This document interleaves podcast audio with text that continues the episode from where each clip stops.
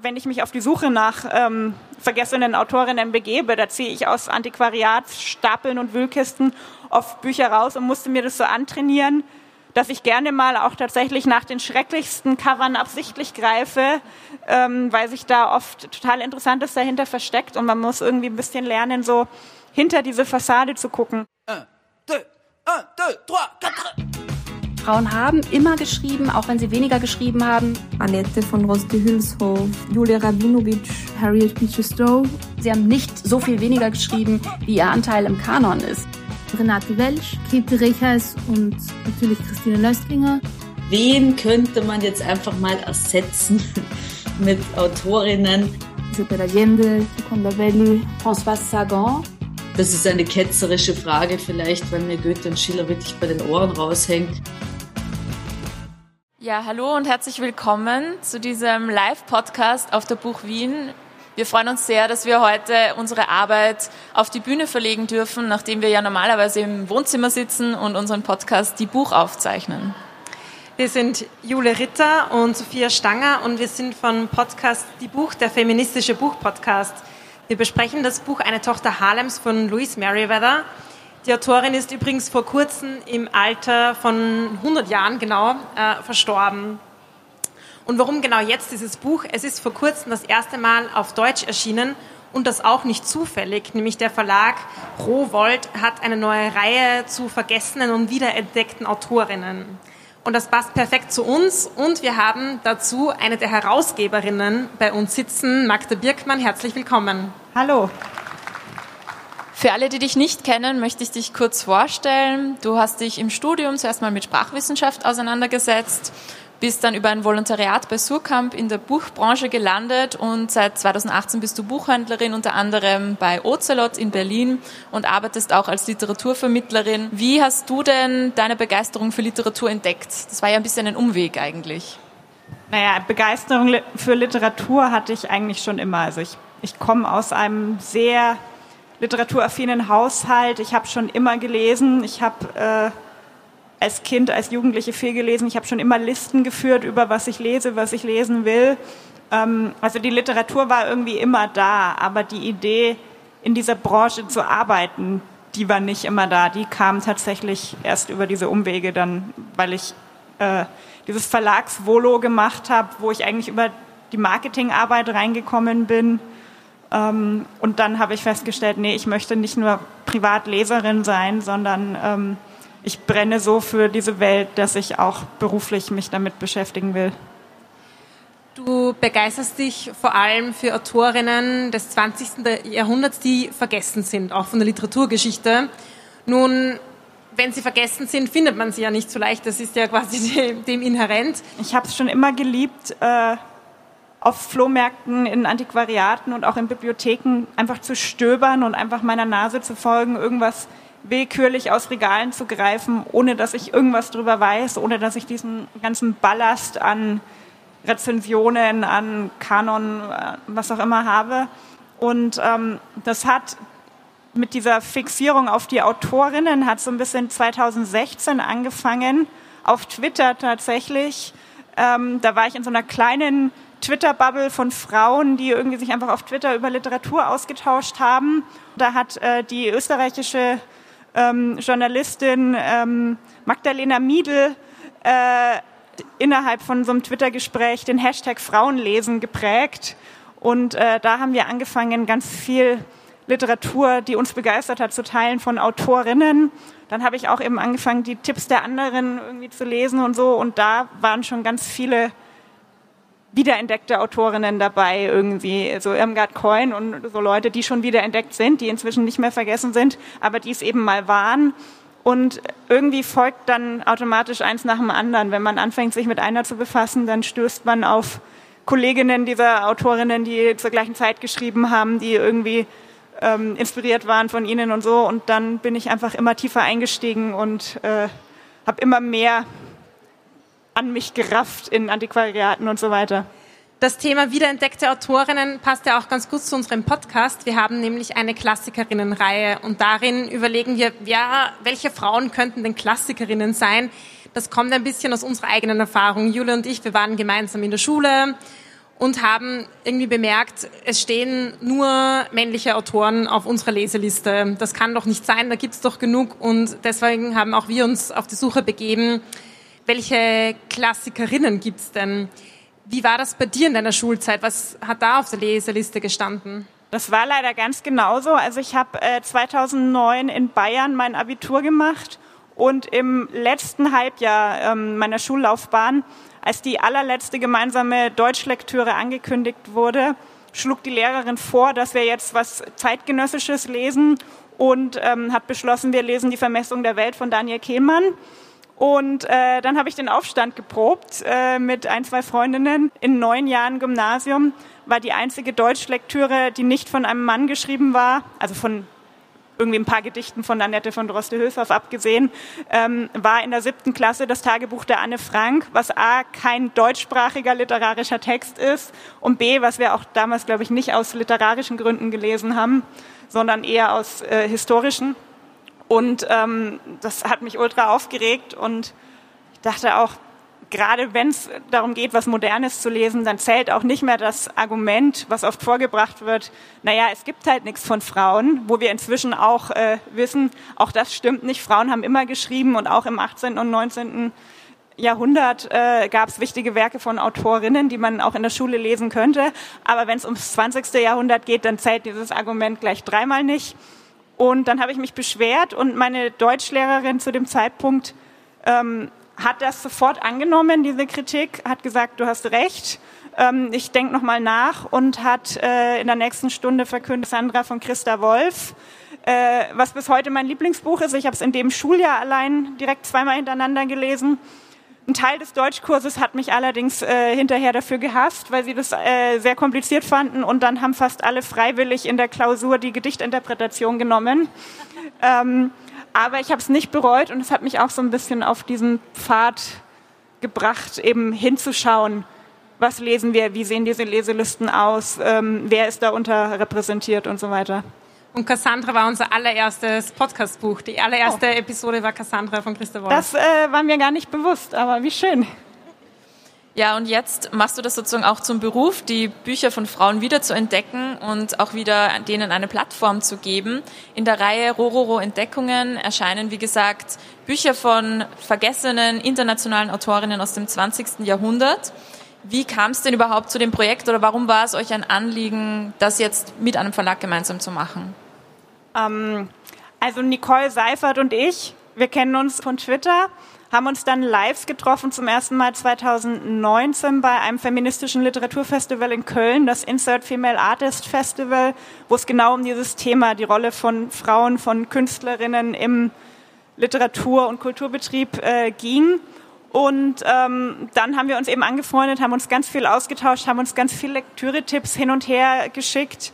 Dann hat Nicole ihr ähm, Buch geschrieben, Frauenliteratur, abgewertet, vergessen, wiederentdeckt, so der korrekte Titel.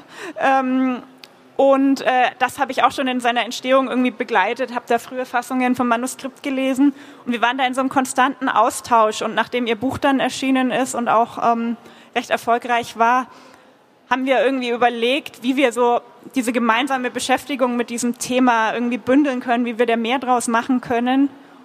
Und haben eh schon an so einer Idee rumgedacht. Und ähm, dann hat sich äh, Sinje Redis vom Rowold Verlag, äh, die gerade Nicoles Buch gelesen hatte und Nicole noch von früher kannte, weil sie auch eine ähnliche Idee hatte. Und so haben wir dann zusammengefunden. Und was ganz wichtig ist zu sagen, wir haben hier ja das Rad nicht neu erfunden. Also wir sind jetzt nicht die Ersten, die ähm, Autorinnen wiederentdecken. A, gab es in den 70er, 80er Jahren gab es äh, Frauenverlage, es gab ähm, da schon viel. Es gibt auch jetzt ähm, natürlich viele Verlage, die sowas, ähm, entweder große Verlage vereinzelt machen oder natürlich, es gibt ganz tolle kleine Indie-Verlage, die sich auf dieses Thema spezialisieren. Also in Deutschland gibt's den Ein-Frau-Verlag Aviva von Britta Jörgs, die da ganz tolle Arbeit leistet. Es gibt natürlich auch in Österreich tolle ähm, solche Pro Projekte. Äh, das vergessene Buch, äh, österreichische Verlag oder ähm, die Edition Atelier oder Milena, die machen natürlich auch solche Sachen. Aber ähm, es ist natürlich so, gerade auch die Indie-Verlage haben es schwieriger auf dem Buchmarkt österreichische Indie-Verlage haben es sehr schwer äh, auf dem deutschen Markt. Ähm, das heißt, selbst wenn da diese Bücher wiederentdeckt werden, erreichen die ja trotzdem nicht unbedingt ein Massenpublikum, sondern man muss sich dann eh schon mal interessieren. Und ähm, wir fanden diese Idee schön bei so einem großen etablierten Verlag wie Rowold mit einem sehr etablierten Taschenbuchprogramm eben so eine ähm, Reihe zu machen, die günstig äh, ist, eben im Taschenbuchformat ähm, schön gestaltet ist und die aber eben auch ein breites Publikum anspricht und ähm, ja, wo eben dann auch so diese geballte Power von so einem großen Verlag dann dahinter steckt und die dann da auch irgendwie Presse- und Marketingarbeit und Budget reinstecken, um mal zu gucken, was dann ähm, passiert. Und jetzt sind die ersten drei Titel eben schon erschienen. Das erste seht ihr jetzt schon hier auf dem Bildschirm, eine Tochter Harlems von Louise Merriweather. Außerdem ein Mädchen mit Prokura von Christa Anita Brück. Freundliche junge Damen von Mary Reynolds ist auch noch dabei. Warum jetzt genau diese drei Bücher? Also wir haben eine riesige äh, Fundusliste mit, äh, mit Titeln, die wir gerne machen wollen, die uns begeistern. Ähm, dann gibt es aber, weswegen wir da irgendwie hin und her schieben und dann entscheiden, welche drei Titel dann irgendwie zusammenkommen. Also es geht natürlich um die Balance aus äh, ursprünglich deutschsprachigen Texten und ähm, Büchern, die übersetzt werden müssen. Es muss auch irgendwie finanziert werden und dann muss ich das so ausgleichen. Ähm, wir haben am Anfang darüber nachgedacht, ob wir eine eindeutige thematische Klammer für jedes Programm machen und wirklich ähm, immer drei Titel aussuchen, die irgendwie um dasselbe Thema kreisen.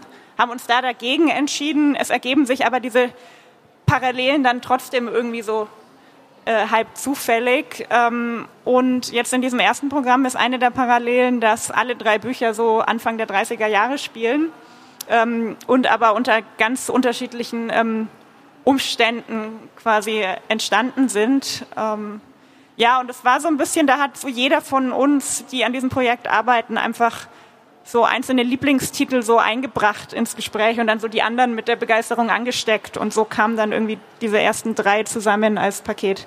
Wie ist es jetzt mit den Autorinnen? Hatten die ähnliche Hürden in ihren Karrieren als Autorinnen? Sie haben es ja trotzdem alle auch irgendwie geschafft. Kannst du uns da ein bisschen einen Einblick geben?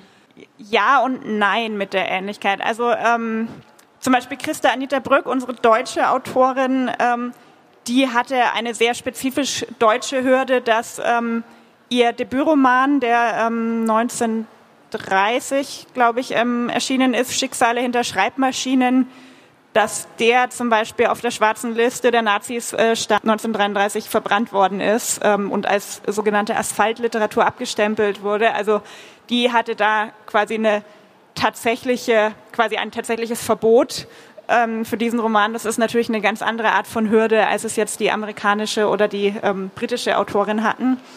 Ähm, Mary Reynolds äh, hatte als eine der Hürden, ähm, dass sie sich so gegen den Wunsch ihrer Familie quasi dem Schreiben gewidmet hat, ähm, das auch so ein bisschen verheimlicht hat äh, vor der Familie.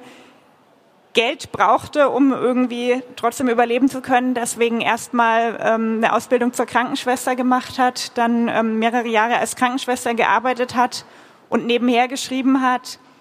Ähm, und eine ihrer Hürden war, dass sie, die selbst ähm, lesbisch war, ähm, darüber erstmal nicht ganz so offen schreiben konnte. Also in ihrem allerersten Roman, ähm, der noch vor Freundliche junge Damen erschienen ist, da schildert sie von einer ihrer eigenen Beziehungen zwar eine Geschichte, ähm, wandelt das Ganze aber in eine klassische heterosexuelle ähm, Liebesgeschichte und Gesellschaftskomödie um.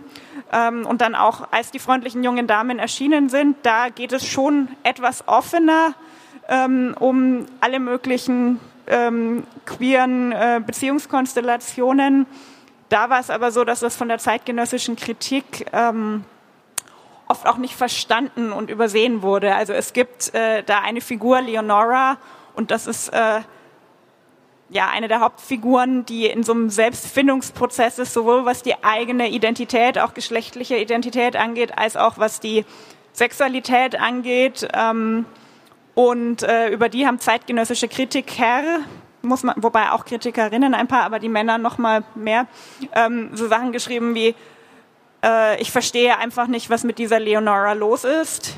Ähm, also das, das war so eine der Hürden, dass sie irgendwie nicht so richtig offen über die Themen schreiben konnte. Louise Merriweather ähm, als schwarze Autorin, ähm, die war natürlich einer doppelten Diskriminierung ausgesetzt. Als Frau, die es schwieriger auf dem Buchmarkt hatte und eben als schwarze Frau. Ähm, sie ist selber in ähnlichen Umständen in Armut in Harlem aufgewachsen, musste sich da so ein bisschen rauskämpfen, musste sich Bildung erkämpfen und ähm, hatte dann auch das klassische Problem, dass sie halt einen Brotjob brauchte, um Geld zu verdienen und deswegen sehr lange an diesem Roman geschrieben hat, laut eigener Aussage zehn Jahre, bis er fertig war, weil sie es halt immer nur so nebenher machen konnte. Und sie schreibt sehr explizit über, ähm, über Gewalt, über ähm, rassistische Gewalt, über sexualisierte Gewalt. Und äh, ich glaube, das fiel ihr auch ähm, also das hat sie auch nicht bei allen KritikerInnen so beliebt gemacht, so beim, beim weißen amerikanischen Establishment. Über eine Tochter Harlem sollen wir jetzt eh noch ein bisschen genauer sprechen, weil uns hat das Buch total begeistert. Also wir beide haben es richtig gehend verschlungen. Ganz kurz zum Inhalt. Es spielt eben in der Welt der 1930er in Harlem und aus, wird aus der Perspektive der zwölfjährigen Francie erzählt. Ihr Vater ist ein sogenannter Number Runner. Das ist jemand, der bei so illegalen Lotterien die Wetteinsätze einsammelt. Mit diesem Job hält sich die Familie auch über Wasser. Es ist aber natürlich sehr prekär, weil dem Vater auch immer Verhaftung droht, wenn er dabei erwischt wird. Und ansonsten gibt es natürlich auch viel ähm, Gewalt und Kriminalität rund um die Familie. Aber Francie geht eben in die Schule, sie hat ihre Freundinnen, sie versucht sich da allen möglichen Herausforderungen zu stellen. Du hast im Vorfeld erzählt, dass dieses Buch eines deiner Lieblinge war auch. Ähm, warum? Woran liegt das? Was magst du so sehr daran? Also ich liebe einfach diese Erzählstimme. Also wir haben eben diese zwölfjährige Francie, die die Ich-Erzählerin ist. Und es ist insofern irgendwie auch so ein klassischer ähm, Coming-of-Age-Roman. Also so man, der beschreibt auch wirklich so diese Bewusstseinswerdung von dieser Francie, die am Anfang vergleichsweise kindliche, naive Zwölfjährige ist und die aber im Lauf dieses Romanes, der glaube ich so ungefähr über ein Jahr äh, plus minus sich erstreckt, ähm, auch so eine politische Bewusstseinswerdung ähm, durchmacht und so ähm, quasi beginnt ein Verständnis zu entwickeln für die gesellschaftliche Rolle, die sie einnimmt als Mädchen, als bald junge Frau, als schwarze ähm, junge Frau in dieser rassistischen und sexistischen Gesellschaft und ähm, die immer mehr diese Muster erkennt, die irgendwie dazu beitragen, sie zurückzuhalten und ähm, die dadurch irgendwie quasi auch so ein bisschen, ich würde fast sagen, radikalisiert wird. Und das fand ich einfach eine total ähm, sympathische, faszinierende ähm, Erzählstimme. Ja, das fand ich auch spannend, wie sie sich entwickelt über die Zeit hinweg von einer Person, die sehr, der sehr viel zustößt und dann aber irgendwie beginnt auch sich gegen Übergriffe zu wehren. Kannst du uns ein bisschen etwas erzählen über den politischen, sozialen Kontext von dem Harlem, in dem Francie aufwächst? Harlem war so in den 1920er Jahren so ein bisschen das gelobte Land für die ähm, afroamerikanische Bevölkerung. Da war das so ein Zentrum der schwarzen ähm, Kultur, äh, der schwarzen Politik, des schwarzen Aktivismus. Und ähm, es zogen äh, auch eben zu Beginn des äh, 20. Äh, Jahrhunderts ähm, sehr viele ähm, schwarze AmerikanerInnen aus den Südstaaten ähm, im Rahmen der sogenannten Great Migration ähm, aus den Südstaaten, die sehr, sehr von Armut und von ähm, rassistischer Gewalt geprägt waren, eben in, den, in die Großstädte des mittleren Westens und Nordens. Ähm, da kamen dann sehr viele ähm, auch nach New York. Und äh, da war eben Harlem dieser Stadtteil, wo die dann gelandet sind. Da gab es ähm, eine Überbevölkerung, es gab äh, enorme Diskriminierung auf dem Wohnungs- und Arbeitsmarkt. Das heißt, diese überwiegend schwarze Bevölkerung hat in sehr, sehr beengten Verhältnissen äh, gelebt. Es äh, gab äh, wenig Jobs, keine guten Jobs. Ähm, es waren wirklich viele dieser Familien quasi nah am Verhungern. Ähm, es war eben ein Umfeld, das auch von ähm, Gewalt, sowohl von äh, Ganggewalt äh, als auch aber natürlich von ähm, rassistischer Polizeigewalt äh, geprägt war und ähm, quasi regiert haben, aber äh, teilweise auch im Rahmen dieser illegalen Zahlenlotterie die weißen Gangsterbosse, die ähm, quasi die arme schwarze Bevölkerung ausgebeutet haben, die irgendwie alle gehofft haben auf den großen Gewinn, um irgendwie aus diesem Elend rauszukommen. Ähm, genau, und es war aber auf allen Seiten quasi geprägt von, von Hindernissen, von Diskriminierung. Mhm. James Baldwin hat ein Vorwort zu dem Roman, schreibt darin, Louis Merriweather erzählt, was es bedeutet, in diesem Land schwarz und eine Frau zu sein. Jetzt gibt es natürlich nicht die eine schwarze weibliche Perspektive der 1930er Jahren und dennoch ist ja, hat er das so formuliert und ich finde es eine spannende Aussage, weil das natürlich eine Perspektive ist, die scheinbar auch gefehlt hat. Kannst du sagen, wo, wie machst du diese Perspektive fest und warum ist es wichtig, dass wir auch diese Perspektive hören?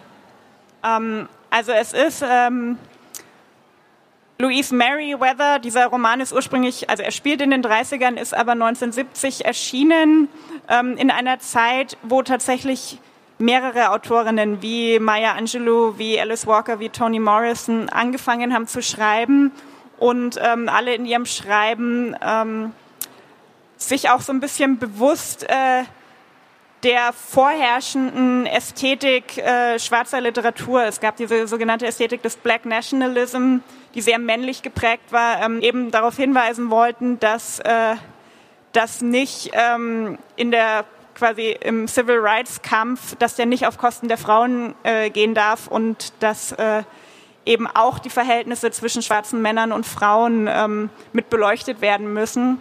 Und ähm, haben da, da sind eben dann in diesen Ende der 60er, Anfang der 70er Jahre tatsächlich einige Texte erschienen, die auch äh, teilweise deutliche Parallelen aufweisen. Insofern hatte James Baldwin dann nicht so ganz recht, dass sie irgendwie die allererste war, aber es ähm, quasi so, es fügt sich so ein in, in diesen Kontext der Zeit, wo eben diese Autorinnen, die übrigens sich auch alle kannten, untereinander befreundet waren, in gemeinsamen Schreibgruppen waren. Ähm, es gab die sogenannte Sisterhood, ähm, wo eben sowohl Toni Morrison als auch Louise Merriweather irgendwie Mitglieder waren, ähm, geschrieben haben und eben aufzeigen, dass äh, dass schwarze Mädchen und Frauen nochmal äh, eben eine doppelte Diskriminierung erfahren, dass äh, denen eben nicht nur diese rassistische Diskriminierung widerfährt, sondern auch Gewalt ähm, sowohl von Weißen als auch aber von ihren eigenen ähm, ihrer eigenen Community.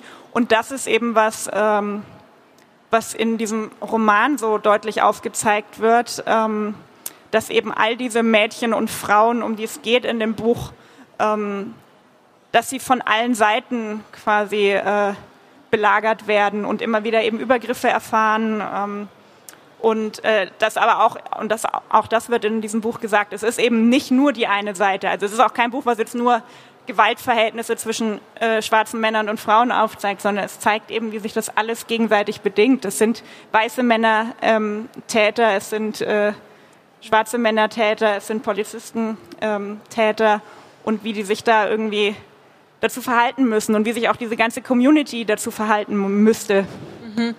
Das ist auch etwas, das mir total aufgefallen ist beim Lesen. Es gibt sehr viele Szenen, wo Übergriffe beschrieben werden, wo sexualisierte Gewalt beschrieben wird. Und ich glaube, das ist auch das, was du schon so ein bisschen angesprochen hast. Es war irgendwie so Alltag. Und als eine Leserin in meiner Perspektive ist es irgendwie auch ja, total widersprüchlich, dass es etwas ist, was wir als äh, natürlich sehr schlimm einordnen und was es auch ist und gleichzeitig aber so alltäglich. Ja, Francie wird im Roman ja auch sehr stark mit der Ausweglosigkeit eben ihrer Situation konfrontiert. Es gibt auch eine Lehrerin, die ihr zum Beispiel sagt, naja, ähm, also was anderes als eine Sekretärin oder so wird aus ihr wahrscheinlich nicht werden. Nee, nicht mal das. Francie würde gern Sekretärin werden, aber die Lehrerin sagt so, naja, nee, du wirst halt Näherin. Also du sagst, es ist sogar der Beruf der Sekretärin ist quasi zu hoch gegriffen als Perspektive für schwarze Mädchen, sondern die Lehrerin geht davon aus, naja, du äh, lernst halt ja jetzt äh, im Nähunterricht irgendwie nähen und dann landest du halt in der Näherei. Und für Francie ist quasi schon der Schritt zur Sekretärin quasi wäre schon der Ausbruch. Jetzt ist aber zum Beispiel Louise Merriweather selbst, die Autorin, so ein Beispiel, wie es doch auch anders gehen konnte. Du hast vorher schon angesprochen eben, dass sie auch in Harlem aufgewachsen ist, wie gesagt 1923 geboren und nach ihrem Schulabschluss auch Englisch und Journalismus äh, studiert hat und eine Tochter Harlems, was auf Englisch Daddy was a Number Runner heißt, dann ihr erster Roman war. Wie wird und wurde denn auch Ihr Buch in den USA gelesen? Also ähm, es ist natürlich schon irgendwie bedeutend. So, sie hat damals für diese Erstauflage ein Nachwort von James Baldwin bekommen, der ja schon, also der war in den 1970ern schon ähm, ein großer Name. Und wie oft äh, bekommen quasi neu erscheinende Bücher, die nicht Wiederauflagen sind, irgendwie ein Vorwort? Ähm, das kommt gar nicht so oft vor. Also sie hatte quasi damals schon dieses äh, Geleitwort von James Baldwin. Sie ähm, ist auch äh, sehr, sehr gut besprochen worden ähm, in, in großen äh, Zeitungen. Ähm, also erstmal ist das schon gut angenommen worden.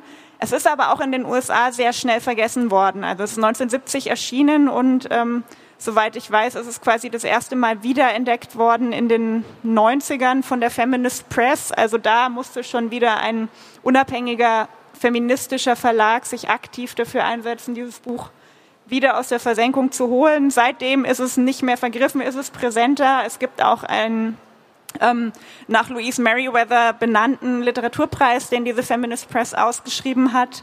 Sie ist also jetzt schon präsent, aber sie hat trotzdem nie den Status von eben Kolleginnen wie Toni Morrison, Alice Walker, Maya Angelou erlangt und ähm, in Deutschland eben überhaupt nicht bekannt gewesen, weil dieses Buch ist nie übersetzt worden bis jetzt. Also das ist, hat jetzt über 50 Jahre seit Erscheinen gedauert, bis das auf Deutsch verfügbar ist. Ähm, und als sie jetzt eben kürzlich gestorben ist, am 10. Oktober, da gab es eine sehr schöne Würdigung von ihr in der ähm, Frankfurter Allgemeinen Sonntagszeitung. Die wäre nicht erschienen, wenn es jetzt nicht dieses ganz frisch diese deutsche Übersetzung gäbe, weil dann hätte niemand diesen Namen gekannt in Deutschland, dann hätte dieser Tod dieser hundertjährigen Autorin niemanden interessiert hier, ähm, was ich schon irgendwie auch krass finde. Ja, und es ist auch schade, irgendwie, sie hat gerade, glaube ich, kurz vor, der, vor dem offiziellen Erscheinungstermin äh, ist sie leider eben verstorben, aber schön, dass ihr Buch eben trotzdem jetzt noch gewürdigt wird. Wie ging es denn nach diesem ersten Roman mit ihrer literarischen Karriere weiter? Ähm, es ist ähm, nicht, nicht mehr so gut. Also sie hat danach noch zwei ähm, Romane veröffentlicht, das hat aber immer sehr lange gedauert. Also sie hat Mitte der neun, eben die ähm, Tochter Harlems ist äh, 1970 erschienen, Mitte der 90er hat sie nochmal einen historischen Roman geschrieben und dann nochmal Anfang der 2000er nochmal so einen zeitgenössischen ähm, Roman. Die waren beide nicht besonders erfolgreich, weder finanziell noch bei ähm, der Kritik. Sie hat aber, ähm, das liegt unter anderem, glaube ich, auch daran, dass sie sich äh, so ein bisschen umorientiert hat und ihr ganzes Leben eigentlich so dem politischen Aktivismus dann gewidmet hat. Sie hat Anfang der 70er, nachdem dieser Roman erschienen war, ähm, sich spezieller dafür eingesetzt, ähm, die Lücken in der amerikanischen Gesicht Geschichtsschreibung, was ähm, schwarze Geschichte und schwarze Leistungen angeht, ähm, zu füllen, hat äh, Anfang der 70er innerhalb von zwei Jahren drei Kinderbücher ähm, verfasst, die Biografien von ähm, bedeutenden schwarzen ähm, amerikanischen Persönlichkeiten war. Dann in, ähm, hat sie verschiedenste ähm, aktivistische Gruppen mitgegründet, ist irgendwie verhaftet worden auf Sit-ins, ist noch ähm, als 79-Jährige ähm, auf einer Demo gegen den ähm, Internationalen Währungsfonds ähm, verhaftet worden, hat auch 2011 einen ähm, Award for Social Justice gewonnen und so. Und ich glaube, sie hat einfach ihren Fokus dann so ein bisschen verlegt von der Literatur auf die tatsächliche politische Arbeit. Und manchmal greift das ja auch ineinander, denke ich. Es hat ja auch in ihren Büchern dann dieses Politische verarbeitet und wir reden eigentlich oft darüber, dass es dass es kein Entweder-Oder ist, sondern dass gerade in der Literatur mit diesen Geschichten, dass, dass man Menschen ansprechen kann und abholen kann. Und ich habe ganz viel über Literatur gelernt oder auch über politische Missstände einfach gelernt, weil es oft Sachbücher, Artikel lese ich auch gerne, aber es dann manchmal so, ja, hat so eine Schwere. Und mit Romanen wird aber das Emotionale so angesprochen. Ich glaube, das ist total wichtig, auch damit ähm, in die Welt hinauszuschreiben. Und es ist natürlich schon bezeichnend so, dass sie quasi nur so diesen einen Roman hatte und hätte sie weiter geschrieben über die Jahrzehnte hinweg, dann, dann wäre sie jetzt vielleicht bekannter und hätte einen ähnlichen Status ähm, wie ihre Kolleginnen. Andererseits hat zum Beispiel ähm, Harper Lee äh, lange Zeit, bis da jetzt vor einigen Jahren noch dieses äh, seltsame ähm, Manuskript aus dem Safe dann nochmal veröffentlicht wurde, gegen Ende ihres Lebens, gab es äh, mit To Kill a Mockingbird, also wer die Nachtigall stört, auch nur einen einzigen Roman, aber der ist ja nicht, also das ist ein internationaler Klassiker, der ist nicht mehr wegzudenken, der wird gelesen in den Schulen, in deutschen Schulen, in amerikanischen Schulen eh. Ähm, und der behandelt ähnliche Themen, der behandelt ja auch ähm, Rassismus und ist aber von einer weißen Autorin und ist kanonisiert worden. Und das ist natürlich schon bezeichnend, dass äh, dieser Roman, der mindestens genauso gut ist und auch der ja auch quasi eine ähnliche Erzählstimme hat. Auch äh, To Kill a Mockingbird wird von einem jungen weißen Mädchen ähm, erzählt. Aber dass dieser Roman einer schwarzen Autorin halt nicht kanonisiert wurde und auch lang nicht so einen Status hat wie zum Beispiel Harper Lee, obwohl es beides quasi literarisch betrachtet solche One-Hit-Wonder waren. Ja, und ich finde, es ergreift, der Roman greift ja auch viele Themen auf, die heute noch sehr relevant sind, wie zum Beispiel die Polizeigewalt ist ja auch in den, in den letzten Jahren durch Black Lives Matter wieder sehr aufs Tapet gebracht worden. Das ist für mich so ein, ein Thema, zu sagen, ja, das ist dieser Roman, den sollten wir jedenfalls jetzt auch lesen.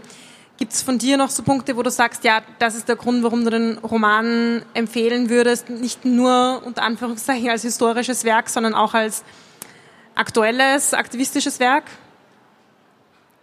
Ich bin ja eigentlich immer persönlich der Meinung, dass äh, auch alte und wiederentdeckte Bücher, dass diese Frage mit, was hat uns dieses Buch heute zu sagen, was sind die ganz konkreten Anknüpfungspunkte für heute, das ist für mich persönlich gar nicht der Grund, weswegen ich irgendwie diese alten Bücher suche und aufspüre und lese.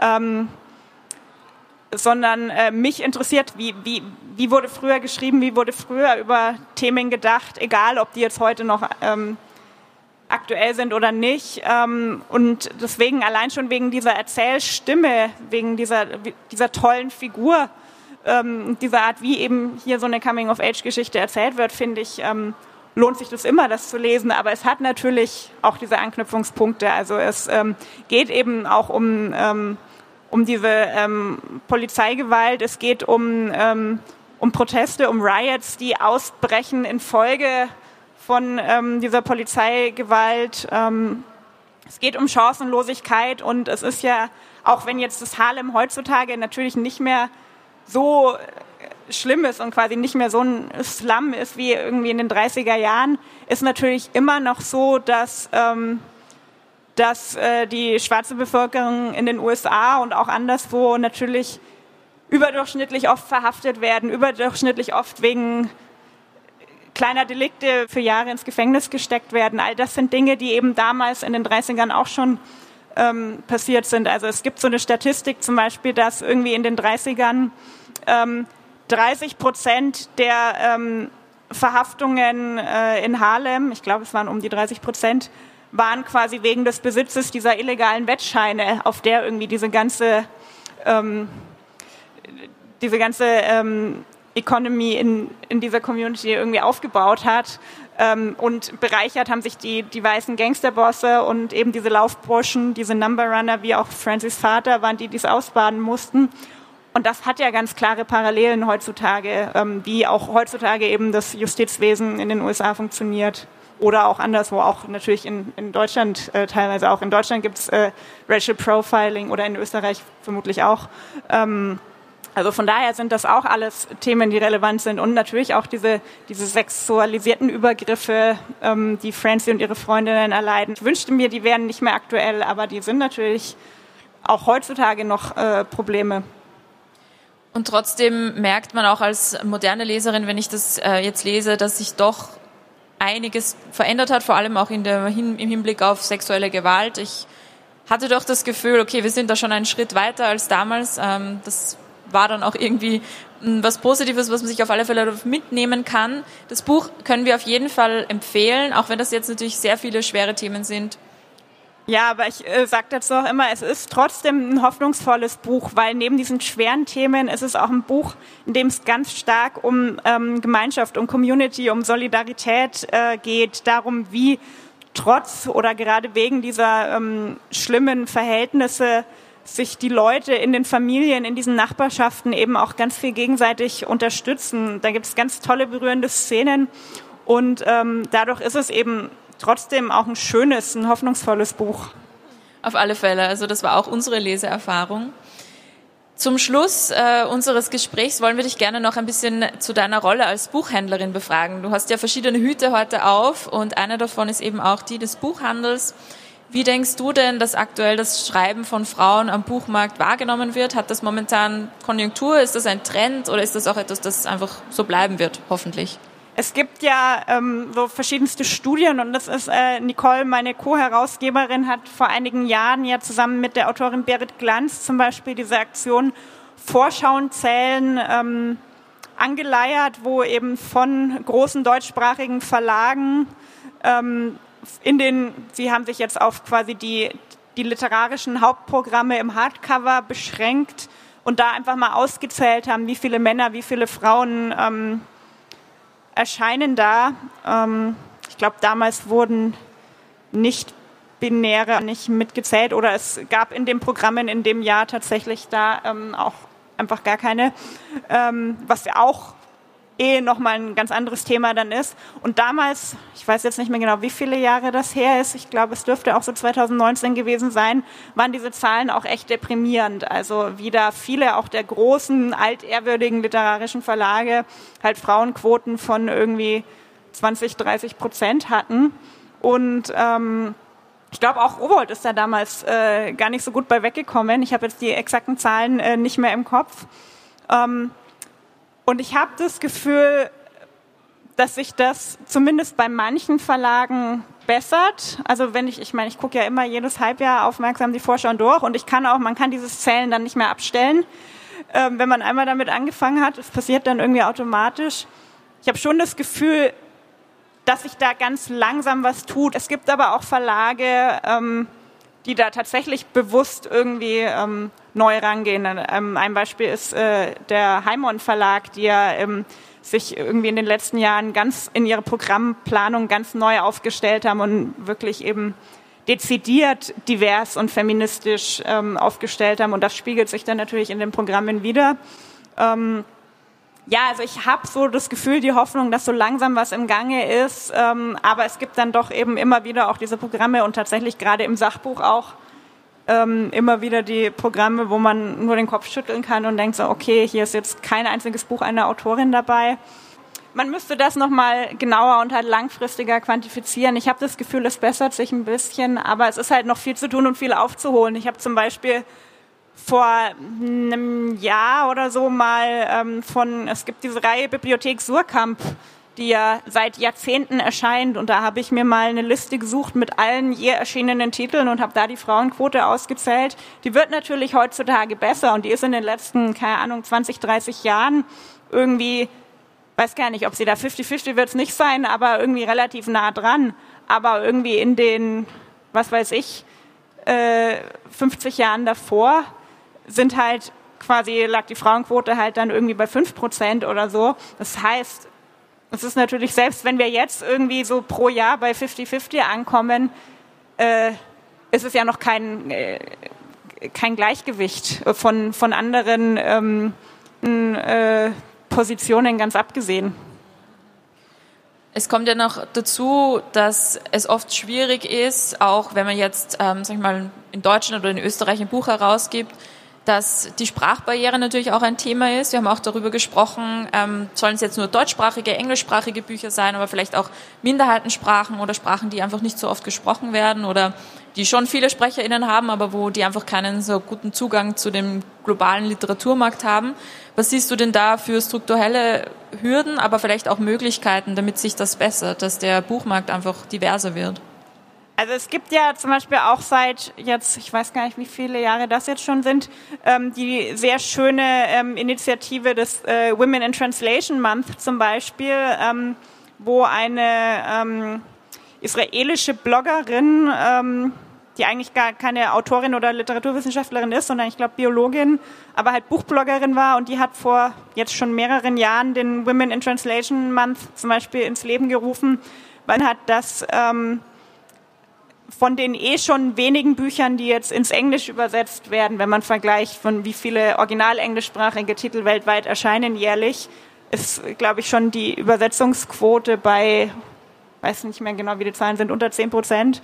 Und davon waren nochmal die Werke fremdsprachiger Autorinnen, die übersetzt wurden, waren halt wirklich verschwindend gering. Und ähm, dann hat sie diesen Women in Translation Month ins Leben gerufen, der jedes Jahr im August stattfindet, wo eben gezielt auf Übersetzungen von äh, Frauen, ähm, also von Texten von Frauen ähm, hingewiesen wird, wo da ganz viel gemacht wird, einen Monat lang. Und ähm, zumindest auf dem englischen Markt hat sie tatsächlich, sie hat beim letzten Women in Translation Month auch so ähm, Statistiken geteilt und da hat jemand das ausgewertet.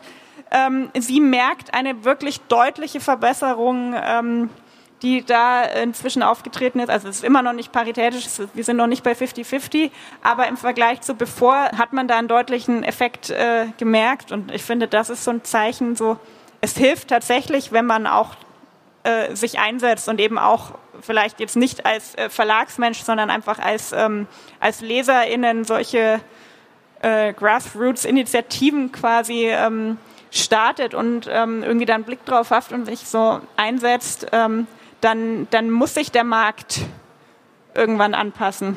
Mhm. Ja, wir bemühen uns auch, äh, Autorinnen von verschiedenen Teilen der Welt zu lesen und manchmal merken wir dann, okay, es gibt quasi so die persönliche Autobahn, das sind immer so die gleichen äh, Autorinnen oder Richtungen, zu denen man greift, wenn wir sagen, boah, das haben wir total vergessen. Und da muss man sich halt bemühen, man hat auch nicht so viel Expertise dazu, dann denkt man sich, ah, kann ich vielleicht gar nicht so viel dazu sagen. Aber ich finde, es zahlt sich halt aus, diese extra Meile zu gehen. Oder, wir haben vorhin kurz drüber gesprochen, sich die Netzwerke zu suchen und sagen, boah, ich kenne mich vielleicht nicht aus und ich spreche diese Sprache nicht von verschiedenen asiatischen Ländern zum Beispiel. Oder in Nigeria, Hauserliteratur ist total groß aber die werden halt nicht übersetzt oder kommen nicht auf den globalen Buchmarkt und da gilt es, glaube ich, so als, als Einzelperson oder aktivistische Gruppen ähm, diese extra Meile zu gehen, aber eben schon auch der große Buchhandel, denke ich mir, diesen Beitrag zu leisten, also die Verlage und so weiter. Ich weiß nicht, du hast jetzt auch erzählt von dieser Bloggerin, aber du bist ja auch Buchhändlerin. Wie macht sie das bei euch im Buchhandel, im, in deinem Geschäft in Berlin? Ähm, ja, also man muss natürlich auch, wenn, man, wenn einem das wichtig ist und man da was bewegen will, dann muss man sich eben auch trauen, ähm, bisschen fernab der ausgetretenen Pfade zu gucken, sein Sortiment nicht nur nach den Bestsellerlisten und nach den großen Konzernverlagen auszurichten, was jetzt ein bisschen ironisch ist, äh, weil unsere Reihe bei Rowold erschienen ist, die ähm, Teil eines großen Konzernverlags ist. Ähm, aber eben man, äh, es ist einfach so, es sind gerade die unabhängigen Verlage, die, die so Dinge wagen, die so LiebhaberInnen-Projekte machen. Und da muss natürlich auch der Buchhandel irgendwie dann offen für sein. Ähm, und eben nicht sagen so, okay, dieser Verlag ist äh, zu klein, das ist zu obskur und zu abwegig, das kaufe ich nicht ein, sondern man muss dann natürlich auch als Buchhändler, als Buchhändlerin offen für sein, irgendwie auch selber breiter zu lesen. Und ich denke immer, wenn man also wir haben zum Beispiel bei uns im Ocelot in Berlin, wir haben ganz viele Ocelot-Bestseller, die, ähm, die sich anderswo vielleicht überhaupt nicht verkaufen, die niemand kennt, aber die, weil jemand bei uns im Team die gelesen hat und begeistert war und an die Kundschaft vor Ort ähm, empfiehlt, ähm, dann plötzlich total viel gekauft werden und so quasi in die Welt hinaus äh, kommen. Und das ist, glaube ich, wirklich wichtig, diese Art von Engagement, dass man sich das auch persönlich vornimmt und dann eben tatsächlich mal traut, über den eigenen Tellerrand zu schauen und das dann auch weiterzutragen an andere, über die man Einfluss hat. Und was würdest du einzelnen Lesern, Leserinnen empfehlen, die sagen jetzt, oh, mein Buchregal ist eigentlich auch ziemlich undivers. Wo kann ich denn da anfangen? Ähm, ja, tatsächlich eben nicht nach den Bestsellerlisten zu gucken, nicht nur zu gucken nach, okay, welches Buch taucht irgendwie 37 Mal in meinem ähm, Instagram-Feed auf, äh, weil eben entweder viel Marketingbudget reingesteckt wurde oder sowas, sondern tatsächlich in sich äh, ähm, gut sortierte Buchhandlungen vor Ort zu suchen, sich BuchhändlerInnen suchen, denen man vertraut und dann tatsächlich mal nachzufragen und zu sagen, so, ich würde gerne meinen mein Horizont erweitern, ich würde gerne mal was total Abwegiges lesen, was äh, würden Sie da empfehlen? Also das, glaube ich, ist ein wichtiger erster Schritt. Es gibt aber natürlich auch, es gibt gerade online, es gibt ganz viele Leute, Initiativen, Blogs, Listen, ähm, Projekte, Challenges, ähm, wo, wo Leute auch irgendwie das schon angehen und auch versuchen, diverser zu lesen. Also ich glaube, sich zu, in Gruppen, in Lesekreisen, online oder offline und irgendwie sich gemeinsam auf die Suche zu begeben, es hilft auch immer. Auch sicherlich Büchereien, Bibliotheken, ähm, da gibt es sicherlich auch ganz viel, was man entdecken kann natürlich auch ähm, den eigenen Bias äh, überwinden, was zum Beispiel natürlich Covergestaltung ähm, ist zum Beispiel auch immer natürlich äh, noch heutzutage oft ein Problem. Es ist immer noch so, dass bestimmte Bücher von Autorinnen ähm, oder auch, keine Ahnung, Bücher von afrikanischen AutorInnen oder sowas mit so sehr klischeehaften Covern ähm, irgendwie ähm, versehen werden, wo man dann vielleicht erstmal instinktiv sagt, oh, das kann ja kein gutes Buch sein oder so. Ähm, und das merke ich auch, in, wenn ich mich auf die Suche nach ähm, vergessenen Autorinnen begebe. Da ziehe ich aus Antiquariatsstapeln und Wühlkisten oft Bücher raus und musste mir das so antrainieren, dass ich gerne mal auch tatsächlich nach den schrecklichsten Covern absichtlich greife, ähm, weil sich da oft total Interessantes dahinter versteckt und man muss irgendwie ein bisschen lernen, so hinter diese Fassade zu gucken. Neuer Auftrag, hässliche Cover suchen und diese Bücher dann ganz bewusst zu lesen. Es funktioniert nicht immer. Ähm, aber zumindest da ein bisschen offener sein und vielleicht auch mal was anlesen, was einem von der Aufmachung her, vom Äußeren her nicht unbedingt sofort angesprochen hätte und ähm, einfach mal gucken, was so passiert, ob man nicht doch irgendwie ein neues Interesse entdeckt. Genau, also auf alle Fälle sollten wir alle versuchen, Autorinnen wieder zu entdecken. Auch mit den vielen Tipps von Magda Birkmann sind wir jetzt, glaube ich, ganz gut ausgestattet. Ja, Vielen, vielen Dank, äh, Magda, für deine Expertise, auch für deine Begeisterung. Ich glaube, das schwappt total über. Also wir sind jetzt jedenfalls super motiviert, auch ähm, vergessene Autorinnen wieder auszugraben. Ja, Magda, ähm, wo kann man denn noch mehr großartige Tipps von dir bekommen? Also entweder im Ocelot in Berlin, wenn Sie äh, mal nach Berlin kommen, schauen Sie vorbei. Wir, äh, wir haben tolle Bücher, tolle Auswahl, ähm, viel Indie-Verlage, ähm, viel wiederentdeckte Autorinnen. Gerade haben wir ein Schaufenster genau zu dem Thema. Ähm, aber sonst mache ich auch viel, äh, viel online. Tatsächlich schreibe ich einen äh, Newsletter ungefähr monatlich, wo ich auch die LeserInnen mitnehme ähm, auf, auf meine Reisen durch die Antiquariate und Bibliotheken und äh, öffentlichen Bücherschränke äh, quasi der Welt. Ähm, Genau, den äh, findet man auf äh, meiner Website auch den Link äh, www.magdarine.com. Da ist so alles, was ich so mache im Literaturbereich, ist da irgendwie verlinkt. Ich bin auf jeden Fall immer sehr fasziniert, wie viel du lesen kannst. Wir sind ja immerhin so zweit bei unserem Podcast und können das ein bisschen aufteilen. Danke fürs Hiersein, alle, die uns jetzt ähm, online gehört haben. Danke fürs Zuhören und danke dir, Magda. Es war sehr schön, mit dir zu sprechen. Vielen, vielen Dank für die Einladung. Das war Die Buch, der feministische Buchpodcast. Ihr könnt unsere neuen Folgen jede zweite Woche auf unserer Website www.diebuch.at finden oder in eurer Podcast-App. Folgt uns außerdem gerne auf Instagram, Facebook und Twitter. Wir freuen uns immer über euer Feedback sowie angeregte Diskussionen. Schreibt uns dafür einfach eine E-Mail an plaudern.diebuch.at oder kontaktiert uns via Social Media. Ein großer Dank gilt zum Schluss noch der Zirkusband, die uns ihre tolle Musik zur Verfügung stellt.